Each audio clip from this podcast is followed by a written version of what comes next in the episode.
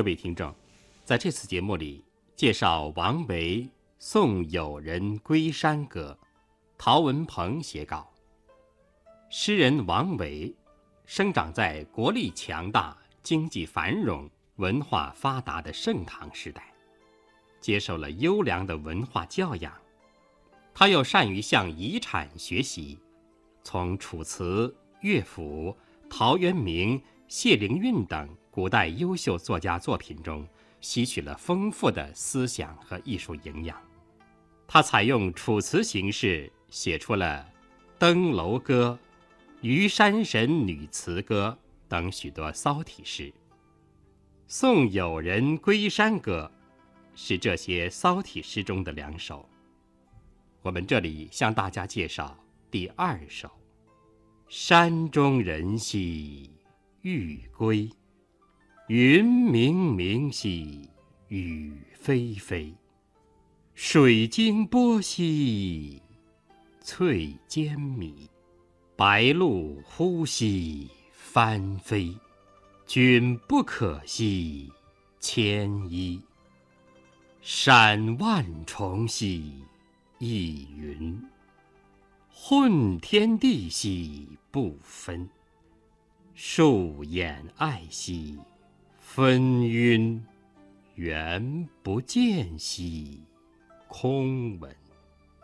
忽山兮兮夕阳，见东皋兮远村。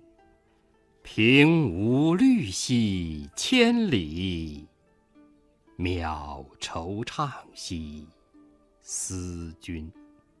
从诗题即可看出，这是一首送别诗。诗人的友人是一位幽居深山的隐士，他出山来同诗人相聚，又回到山中去了。诗人回忆当日送别这位友人归山的情景，写了这首诗。全篇十三句，可分为两大段。第一段九句，描写雨景，劝友人不要冒雨回去。第二段四句，写别后思念友人的情景。诗的首句“山中人兮欲归”，点出了友人要归山。以下的“云冥冥兮雨霏霏，水晶波兮翠尖米，白鹭呼兮翻飞”三句，写友人归山时，正好是雨天，明明阴暗的样子，霏霏纷乱的状态，尖。是多年生的草本植物，又叫做尖毛。翠尖即是绿色的尖草。米就是摧折倒伏。这三句诗描述大雨将至到风雨交加的情景，在读者眼前展现出这样的画面：先是乌云密布。天地一片昏黑，接着骤雨突至，雨水纷纷乱乱地从天上倾泻在河里，溅起惊波急浪。河岸上的绿色茅草被风雨摧折而倒伏，白鹭被风刮得惊慌翻飞。这一场风雨来得这样急剧猛烈。使人感到战栗震惊，这就自然地引出“君不可惜牵衣”一句，“牵”接起来的意思，“牵衣”指接起衣裳冒雨涉水而去。这句是劝阻友人不要冒雨离去。接着，诗人进一步设想，友人归去后。所见到的山中雨景，山万重兮亦云，混天地兮不分，树眼爱兮纷纭，缘不见兮空闻，眼爱昏暗的样子，纷纭盛大的样子。诗人挥动大笔，淋漓尽致地描绘空蒙壮阔、幽邃神奇的雨鹤云山。只见万重峰峦全被烟云笼罩，雨雾弥天满地。整个天地混成一片，简直不可分了。山中的树林也变得那样昏黑，猿猴都被淹没在乌云黑雾之中。突然听见他们的哀鸣之声。看，诗人绘声绘色地描绘出的这一幅山中雨景，有一种神秘的气氛，令人既惊叹。而又感到恐惧。从开篇的“山中人兮欲归”，到“缘不见兮空闻”，这九句诗中，有七句是写景。诗人从写天空景到写水上景和山中景，从写眼前实景。到写目送友人归山而产生的联想虚拟之景，层次清晰，粒粒分明。由于诗人把当前景与意中景融合为一，这就使诗的境界显得特别宽广幽深，使人目眩神迷，惊心动魄。诗人并没有多做抒情。但我们却感到他对友人的满腔关切、担忧之情，已灌注到整个景物画面。诗的第二段：“忽山西兮夕阳，见东高兮远村。平无绿兮千里，渺惆怅兮思君。”忽，忽然，高指水边高地或者水田，这里指水田。平无，野草丛生的平野。渺，细小，这里指望有人而不见。惆怅，悲哀失意之状。这几句说的是，忽然天气放晴。诗人沐着夕阳，遥望远村水田，以及绵延千里、撩人愁思的绿叶，思念山中有人却不能见面，内心涌起无限的惆怅。诗人在这里运用以乐景写哀情的反衬手法，以夕阳灿灿。远村爱爱，芳草萋萋，反衬自己因为有人归去而茫然若失的哀愁心境。全诗就在这一片惆怅伤感的情调气氛中戛然而止。诗人那么强烈的劝阻友人不要冒雨归山，他是不赞成有人隐逸山林吧？不是的，诗人王维主要生活在唐玄宗开元年间，当时政治比较开明，国力强盛。他早年颇有政治理想和抱负，希望自己在这开元盛世里能有一番作为。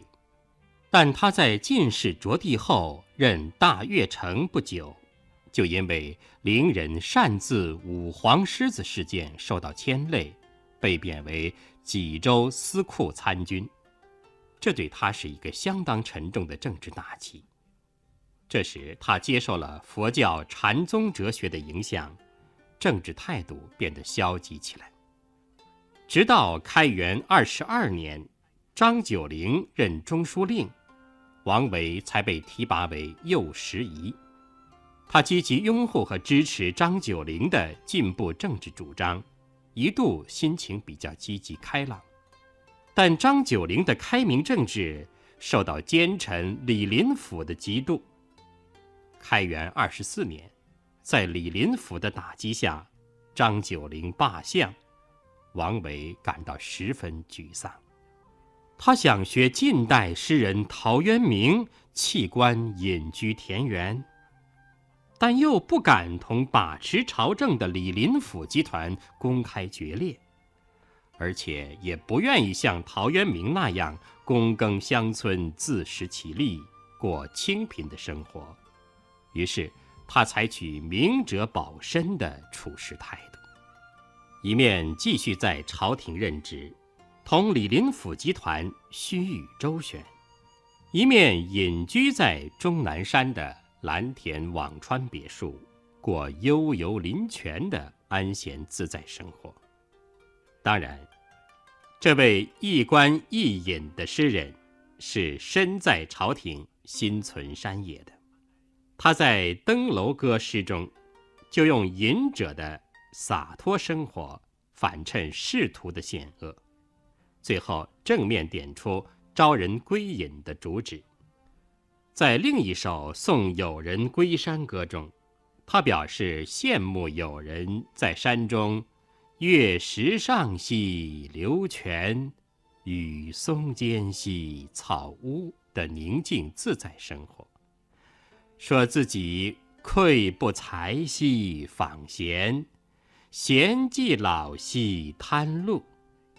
在诗的结尾，还发誓解印辞官，相从友人隐居深山。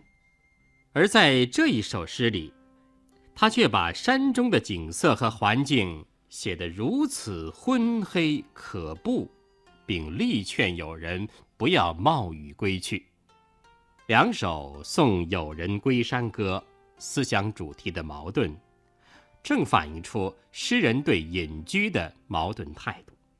他既厌恶官场的黑暗腐败，向往隐居山林的恬适自在，又对完全的隐居后所必然要遇到的困难和艰苦的生活条件，感到忧虑畏惧。因此，这一首诗客观上暴露了。王维作为一个长期过着养尊处优生活的封建士大夫，思想上的软弱性。陶渊明不肯为五斗米折腰，坚决和统治集团决裂，毅然弃官务农，并在隐居中安贫乐道；而王维却长期在官场中随俗浮沉，在自己的庄园别墅里。过着闲适的隐逸生活，处于一种身心相离的矛盾之中。对这两位诗人做一个比较，王维对官场的认识，对农民和农村生活的体会，以及在被古人称为“骨气”的人格力量上，都同陶渊明有不小的差距。这就是王维的山水田园诗在思想价值上不及陶渊明诗的根本原因。但从艺术表现的角度来看，王维描写自然风景的技巧和成就，却超过了前辈诗人陶渊明、谢灵运、谢条等人。他的山水诗和田园诗。在盛唐诗坛上独树一帜，引人注目，在文学史上具有重要地位，对后代发生深远影响。这一首《送友人归山歌》，即显示出王维擅长写景的卓越艺术才能。诗中既渲染烘托总的印象和情绪，又形象的、生动的描绘具体景物。既有实写，又有虚拟。若诗中第一段写云和雨，分别用明明和霏霏来形容；写水草，分别用金波、米来描状；接着写白鹭呼吸翻飞，不仅准确地捕捉住各种景物的颜色。形貌、动态，而且还表现了它们之间的联系，从而构成山中雨景的总体意象。特别是“山万重兮一云，混天地兮不分，树掩爱兮分晕，缘不见兮空闻”这四句。用夸张的手法、精炼的笔墨，挥洒出浓重浑厚的山中烟雨，从视觉和听觉两个方面创造出一个苍茫、空蒙、幽深、壮阔的境界。这一首《送友人归山歌》，同王维其他许多山水诗一样，也充满了鲜明浓郁的画意。但诗人在这里运用语言文字绘出的诗中画，不是一幅，而是两幅。第一段九句，宛如一轴巨幅深山烟雨图，画面上万重峰峦弥漫着雨雾云烟，淋漓泼墨，全部着色，显出大自然深幽雄奇、带有神秘感的美。使人感到境界深不可测、无限空阔，而第二段的四句，却是一幅色彩明艳的平远山水图卷。画面上有如火的夕阳，有夕阳照耀下如明镜闪闪的水田，有暮色苍茫的远村，还有一望无际的平野和绿毡似的碧草。这两幅画，一幅是水墨，气势磅礴，充满了变幻莫测的神奇意味；而另一幅是水彩，色彩鲜丽，给人以静穆悠远之感。一动一静，一平远一深幽，互相对照映衬，书写出诗人对友人的关切、忧虑。和思念的感情。王维作为一位画家，既长于水墨，也善画着色山水。他在山水诗中，有时用水墨色调构思，如“汉江临泛，江流天地外，山色有无中”，终南山中的“白云回望河”。青霭入堪无等，都是典型的水墨淡彩画面。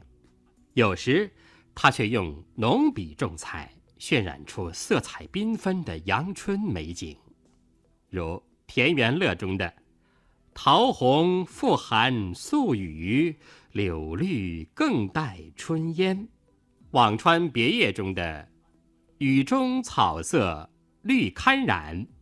水上桃花红欲燃等，但在《送友人归山歌》中，他却同时运用水墨和丹青于一首诗中，并使它们相互映衬，这又是一个匠心独运的创造。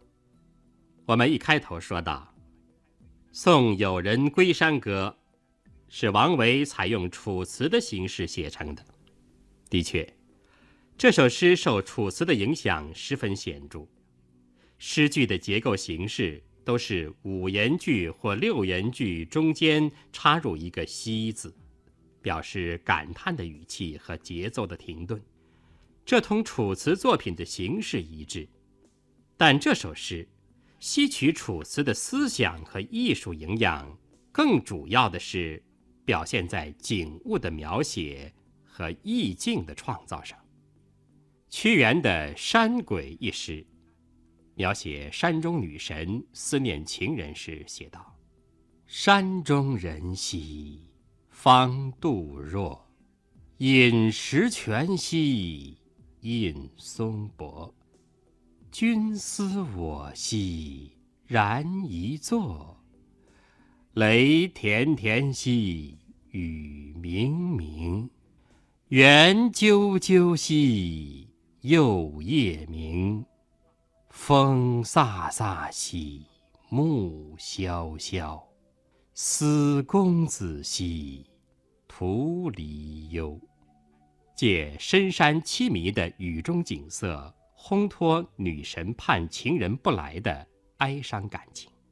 从所描写的景物形象及其情调、气氛、境界，以至诗人所用的词语上，王维的《送友人归山歌》都和这首山鬼诗很相近。显然，王维在写这些骚体诗时，学习和借鉴了屈原、宋玉等楚辞作家的作品，特别是吸取了楚辞通过自然景物抒发感情的艺术经验，以及幽深秀雅的艺术风格。但王维在继承和借鉴中，又有崭新的创造。楚辞作品在一篇之中写景不多。主要是借景抒情，王维却发展为几乎通篇写景，在《送友人归山歌》等骚体诗中，把主观感情渗透到景色之中，使诗的意境更完整浑成。